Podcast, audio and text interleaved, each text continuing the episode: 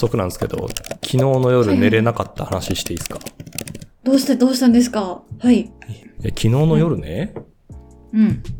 あのーちょっと積んどくを消化するかと思って、こう、布団に入りながら、うん。まあ、Kindle のアプリを開いたわけですよ。うん。そしたら、あの、Kindle がですね、この本はどうですか？って勧めてくるんですよ。積んどくがどれぐらいあるかも知らずに、新しい本を。新しい本をどうですか？と、買いませんか？と。うん。で、そこで嫌われた監督、落合博光は中日をどう変えたのかっていう本を。進めてきたんですね。はいはい Kindle が。はい、はい。ミキさんって野球あるいはこの落合博光という人にどれついてどれぐらいご存知ですか？いや、あの、すいません。ノーイメージ。ノーイメージです。はい。ノーイメージ。でも最近なんか野球盛り上がってますよね。まあ、今ちょうどこの撮ってるこの日がはい日本シリーズ期間中なので、で、かあなるつ出ているチームがヤクルトトリックスっていう、まあはいなんて言うんでしょう。あんまりこう、たくさん日本シリーズに出てくるチームじゃないこともあり、かつ試合の内容がいいこともあり盛り上がってるんですけど、はい。まあこの落合博光っていう人はもう天才バッターだったわけですよ、昭和の。ああ、そうなんだ。うん。はい、もう三冠王って言われるその打率、打点、ホームランっていう、もう、っていうことで、選手としての実績も素晴らしいんですけど、この本の中で描かれる落合博光という人は、中日ドラゴンズっていう球団の監督として、こう、どういう人だったのかっていうのを描かれててですね、うん、うん。すごいこの、独特の監督だったんですよ。タイトルにある通り、嫌われた監督っていうのがタイトルになるぐらいなので、もうなんかね、メディア対応とかも、もうゼロみたいな。中華なんならマイナスぐらいの感じで、親会社、まあ中日ドラゴンズなので中日新聞が親会社なんですよね。うん。なんですけども、中日新聞に対しても、いや、なんか特になんか言うことはないですみたいな、うーん。あの感じでしたと。うんうんで、それスポンサーに対しても。うん。そう、スポンサーというかもう親会社ですよ。はい。そっか、スポンサーってか運営元。うん。そうそうう。んだから、西さんで言うと、いや、なんかすげえお、さっきのまさにブリヂストン美術館公演の、なんか、はい。えなんか舞台やりますっていう時に、いや、監督、いやもう、移行全無視みたいな、はい、はい、はい、はい。うんなんみたいな感じの、まあ、ただ、めちゃくちゃ成果を出すと。あ、そうなんだ。出すんだ。うんめちゃくちゃ出すんですよ。落合博満監督って8年間中日の監督をやったんですけど、8年で4回優勝してるんですよね。へえ、それはそので過去、その前の8年で何回優勝してるんですか？えっと、全然勝ってなくて、お落合博ー。満がこう、就任した時って、プロ野球、まあその時12球団あったんですけど、12球団で一番日本一から遠ざかってたのがこの中日っていう球団へえ。だったし、就任する前の年は 6, 6チーム中5位だったんですよ。そのー1年、一年目で優勝させ、あの、リーグで優勝させ、で、その後3年目か4年目に日本一になるんですけど、もうその時にどういうこの落合博満っていうのが監督だったのかっていう、すいません、長くなっちゃいましたけど、そのスポーツ新聞の記者だった鈴木さんっていう方が、この監督とのコミュニケーションをこう丹念に描いていく本なんですけど、まあ面白くてですね、今眠いです。なるほど、なるほど。え、ねその、分かってないんですけど、だ、じゃあ誰に嫌われてたんですか？えっと、まず、はい。記者に嫌われてたんですよ。その普通監督とかコーチみたいな人って、まあ言ったらこう、プロスポーツってファンありきの商売だから、メディアに何を言うかとか、あれどれぐらいこう、なんていうんですか、サービスするかって、まあ大事なんですよね。うん、うん。やっぱ人気選手がいつ登板をするんだっけとか、あの采配の時何を考えてたんだっけみたいな、だから新聞の紙面にこう出せるような内容っていうのを常にこう監督あるいはチーム側からこう提供していかなきゃいけないっていうことを考えている人がまあ多いですと。なんかこの、あの、落合さんの前の監督はあの星野千一さんって最近亡くなってしまったあの、、うん名監督だったんですけど、もう常にメディアをいろんなところに連れてっていろんな話をするんですよね。うーん。もう、ご飯もメディアの人と一緒に食べるし、そこでいろんな話をするし、はいお互いにあだ名で呼び合うし、みたいな感じだったんですけども、落合さんはそういうことは全くしない。うん、うん。で、かつ、選手ともご飯に行かないんですよ。え、誰かにこう、肩入れしたりはしないうんうんうんし、試合中も特に何も言わずにずーっとベンチに座ってるんですよ。へえ、それでどうやって信頼関係を築いたんだろうか？っっていうのがもう超面白くて、いや、なんか、甘ったれたリーダーシップとか言ってる場合じゃねえなっていうのをですねん、こう、痛感させられたいい、いい本でしたね。うん。初年度から結果出してんですもんね。この本、面白いのが、落合さんをずっと描いていくだけじゃなくて、一章一章で、その中日のその時いた選手にフォーカスを当てていくんですよね。うんうんうん。一章は例えば落合監督の1年目の時に、とある選手がどういう風に考えてたのかとか、落合監督とどんな風なコミュニケーションがあったのかみたいなのを描いていくんですけども、なんていうんですか、野球をやっていた人間からするともうたまらないですね。これは、こうリーダー論みたいなのを見てると、こう、サーバントリーダーみたいなやつとか、優しいリーダーみたいなのが、まあ、あの、流行りっちゅうか、まあ、今時っちゅうか、うん。ね、あると思うんですけど、うんいや、この、落合さんの、この、なんていうんですか、この監督のあり方っていうのは、ちょっと、改めてこう考え、ちょっといろいろ考え直さなあかんなっていう ことを突きつけられる、いや、いい、いい、いい本です。まだちょっとまだ途中なんですけど。はいはいはい。えー、その、記者も目の付けどころがすごいですね。それだと。その、監督になった時から丹念に追ってるって、よくあることなんですか？そんな記録、本を書けるぐらい記録を取ってるっていうのニキさん、それね、めちゃくちゃもうスーパーグッドクエスチョンなんですけど、は。はい。この本の面白いところの3つ目はそれで、1つ目は落合監督っていうコンテンツ、うんで2つ目はその選手っていうところにフォーカスを当てた視点、うん。うん、で3つ目は書いた鈴木さんっていう人がどういう人だったかっていうのがこの本の中にどんどん出てくるんですよ。はいはい。で、この鈴木さんって落合監督になった時に社会人4年目か5年目ぐらいのもうダメ記者でしたっていう、こう書き方から始まるんですよ。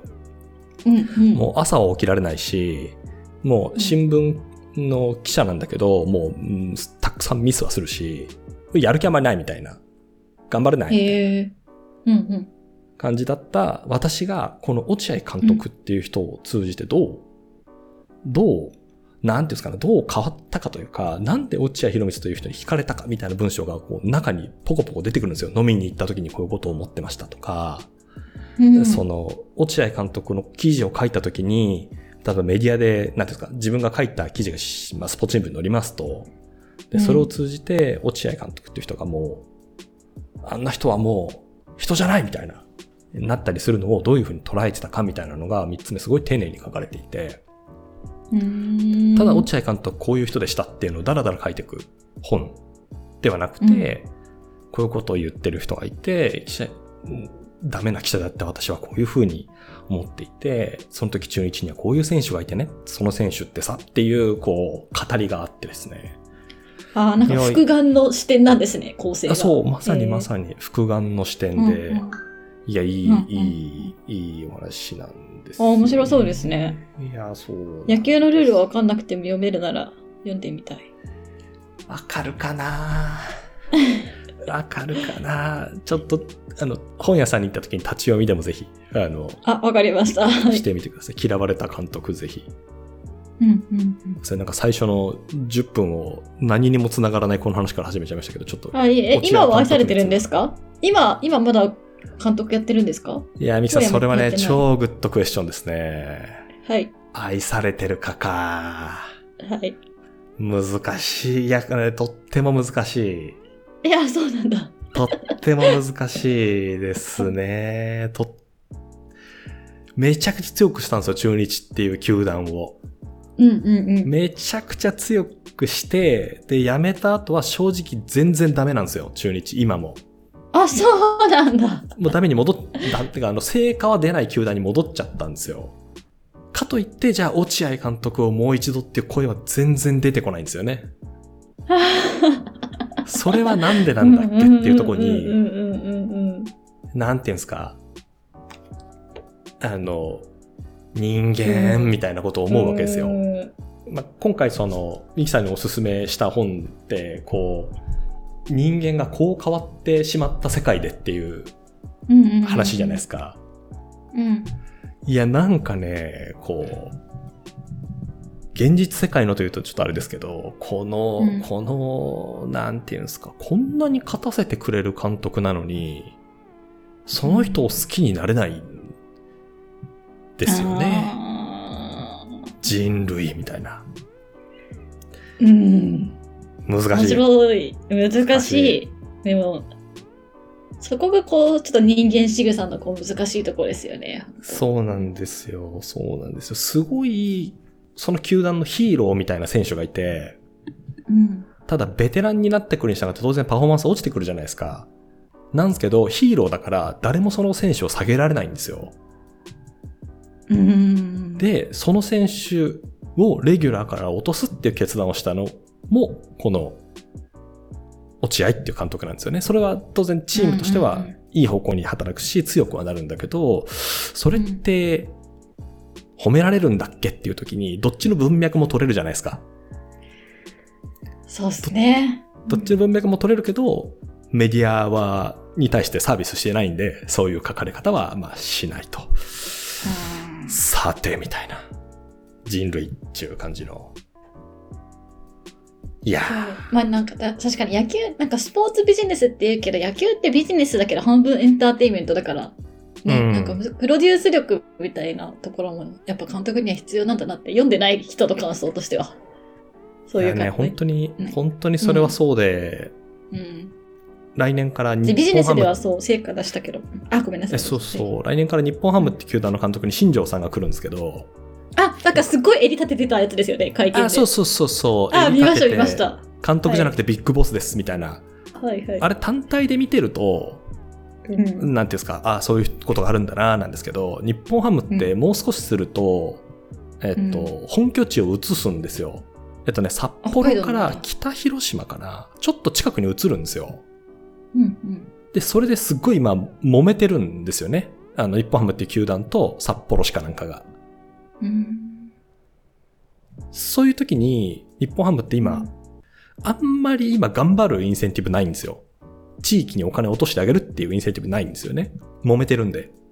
まあ、みたいなことを、こう、心に、こう止めながら、あの新庄さんとかを見てると、いろいろ政治がありそうだな、みたいなことをこう考えながら見ちゃうんですよね。なるほど。ね政治力高い感じしますねそうすると新庄さんそう。なんか話を、視点をうまくそらしたっていうか。はい。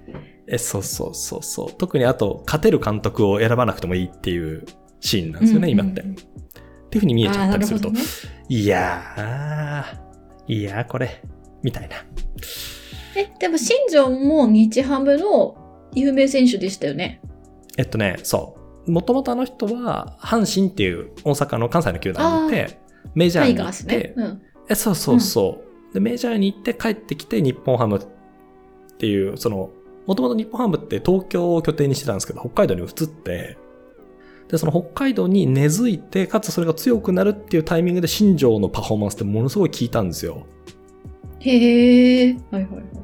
その東京にいた時の日本ハムって、まあもう地味な、なんか、うんうん。まあもうもう、もうもうって感じだったんですけど、北海道に行って、なんかね、とにかくメディアに露出する時間がめちゃくちゃ増えたんですよね。新庄っていう、ああいう人が日本ハムに帰ってきて、夜のテレビ番組って、まあ大体、はい、じゃあ巨人です。はい、巨人以外のセリーグです。パリーグ、はい、これですってなっちゃうところを、新庄が帰ってきたことで、めちゃめちゃ盛り上がったっていう、まあ過去の経緯もあり。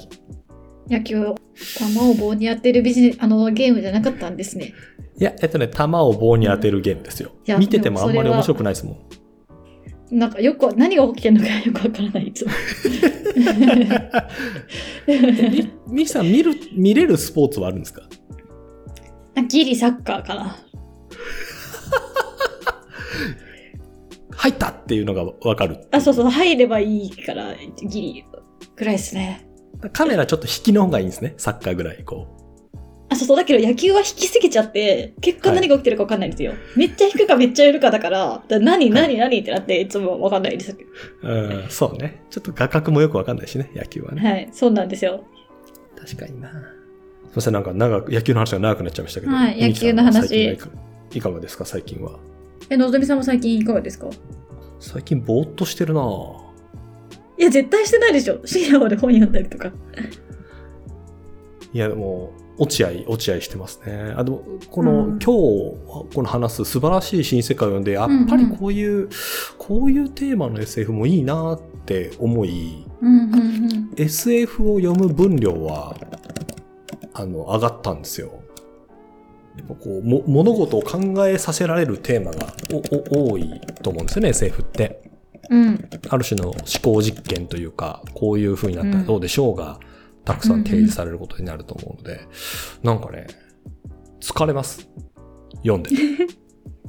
疲れる読書をたくさんしてます。確かに SF って体力使うんですよね。そうなんですよ、本当に。いや、そんな流れで今日の、今日のやつですよ。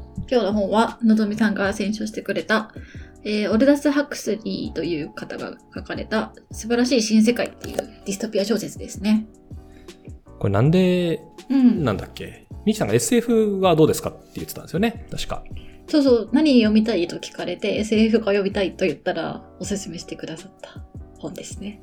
これ、ミキさんが言ってくれた通り、オルダス・ハクスリーっていう、えーっと、イイギリスの人かな？が、はい1930年ぐらいに書いた、えっと100年近いマック前の、とまあ、SF の中でもディストピア小説っていうふうに言われる、まあ、ユートピアの逆うんですね。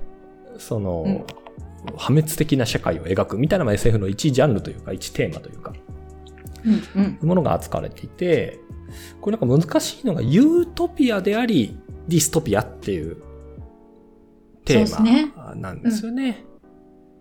で、さっと内容をお話をすると、まあはい。大体今か、テーマになってるのは多分600年、今から500年、600年ぐらい先の世界で、もう素晴らしい社会が構築されてますと。まあタイトルの通り素晴らしい新世界っていうのも生まれていますと。科学の力でね。科学の力で。で、うな何かというと、えっ、と、子供はもう試験管からなんか工場のように生まれてきて、で、うんかつその子供っていうのは、もう生まれる前段階で、こう、自分にとって何が快楽かってことを、まあ、えー工場なので規定されていると。うん。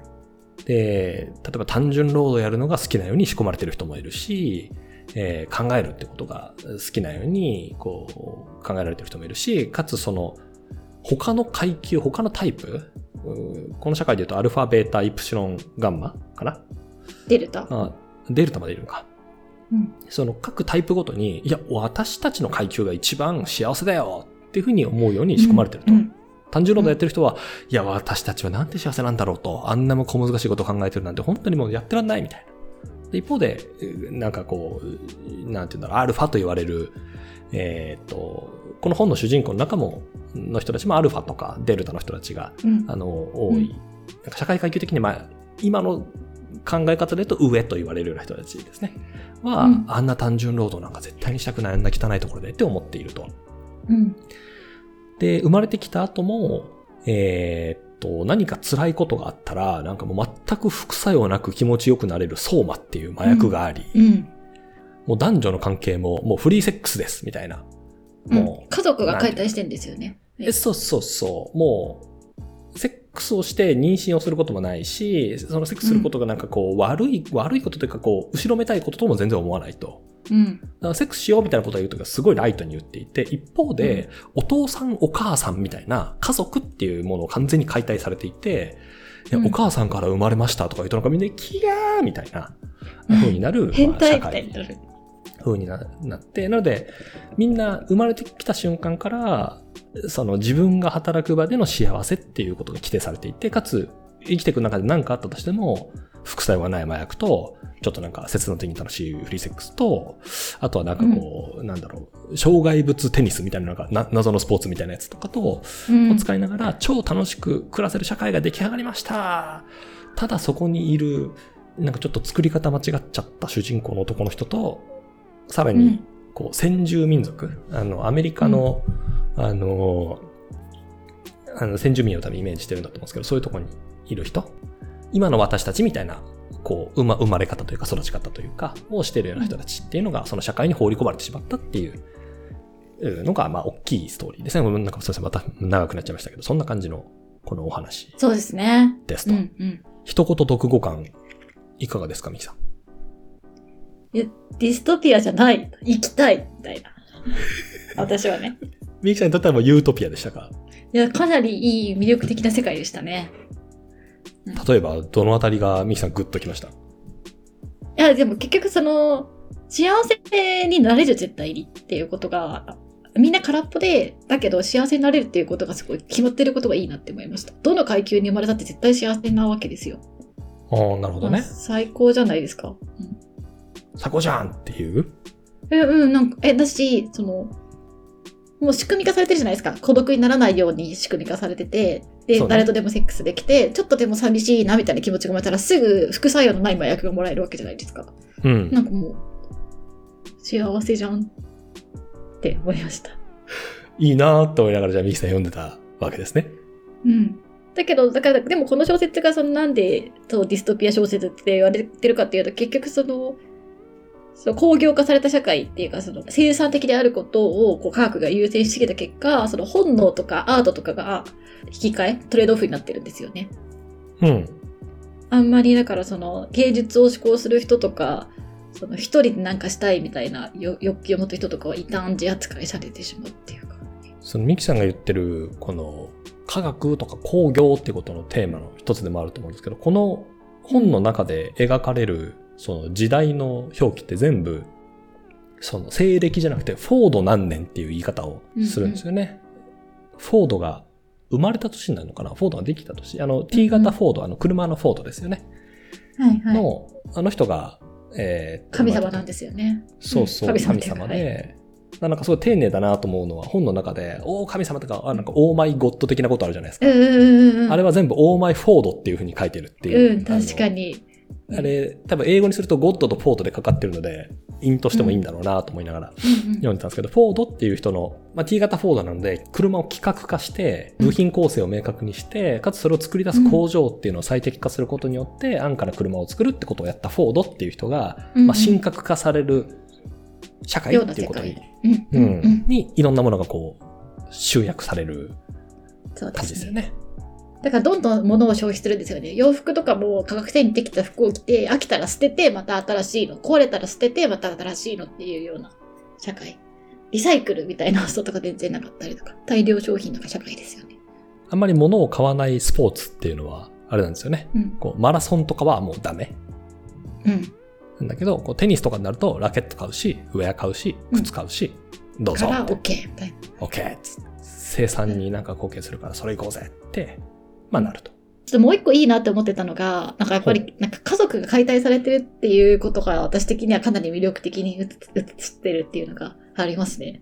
なんかそのうんうん結構周りに友達とか子供とかうんどんどん産む年だけど、なんけなんていうのこれ、本当これ何って思われちゃうかもしれないけど、めっちゃみみんな子供に似てるじゃないですか。あの、お友達に似た赤ちゃんがこうどんどんできて、小さい人間がどんどん作られていって、で、みんなそれをめでてて、うん。その自分のクローンを作ってめでるみたいなのが結構グロテスクだなって思っちゃって。あー、なるほど。うん。なんか私はそういうふうに思っちゃうんですよ。だからなんかあんまり、こう、自分の子供しか産んじゃいけないみたいな発想、そしてそれをめでなければいけない。あの自分たちの小さいグループだけでっていうのが結構むずくて、みんなでみんなの子供を産むとかみたいな発想の方がまだクリーンな感じがするわけですよね。私からすると。なんかそれのなんか最大効率化版が、まあ試験官から産むみたいな話だと思うから、ちょっとスクリーニングとかはやりすぎです、だなとは思いますけど、なんか結構、でも納得感ある世界。うんこのあの本の中だとあれですよね一つの受精卵からめちゃくちゃ分裂させて産むから全く同じか、まあ、言ったら一卵性ソーセージ的な双子を超えて、なんか同じような人が1万人ぐらいいますみたいなそうなんですよね。社会なんですよね。なんかその時代の人たちは瓶から生まれて60歳でスッて死ぬっていう風になんかデザインされてて、で階級に応じて、アルファとかベータっていうのはあの人間と認められてる階級だから、エリートだから一つの受精卵から一人しか生まれないけど、ガンマ、デルタ、イプシロンっていうのは人間扱いされてない。なんか、ただ労働のために生産された人、人、人型の、なんか人間じゃないものっていう見見なし方、見なされ方だから、うんなんだっけ、ボカノフスキー法っていうのによって、一つの受精卵から8から96。なんか生産される。だから、は8つ子から96通をまで生まれるっていう。96同じ人がいるっていうのはすごい社会ですよね。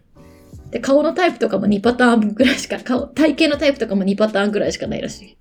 うーん。すげえよなーなるほどな。うんいや、ミキさんの言う話ですけど、確かに冷静に考えると自分とすげえ似た子供とか、え、でも、い私たちが今ここにいる理由っていうのは大体それをやってきたからですよ。まあそうなんですよね。まあそうなんだよな、うんそうなんだよなこれ全然あれかもしれないですけど、私多分両親とあんまり顔、顔形とかあんま似てないんですよ。うんうん。で、まあなんかそれで良かったなとも悪かったな悪かったなとも思わないんですけど、うん。なんか一回自分の声を録音して聞いたときに、兄貴の声にすっげえ似てる、似てるなと思った時があって、うんうんうんもう速攻消しましたもんね。あでもそう、そういうふうにふとした瞬間に似てることに気づくことめっちゃありますよね。ある。で、表情の作り方とか結局似てますよ。顔の、顔形が似てなくても、いい、なんだろう、振る舞い、仕草とか表情の作り方とかめっちゃ似てくる。どんどん友達の子供とか。はあ、なんかね、似てるって言われたことないんですよね。へえ。その振る舞い、表情、見栄え。手の形とかもですか？なんかね、手の形は、えー父方のばあちゃんにだって言われたことあるんですけど、絶対そうじゃねえととは今に思ってます。何そのあ覚醒全然似てないね。うんうん。そうなんだよなまあ、そうね。これ瓶から生まれてくる。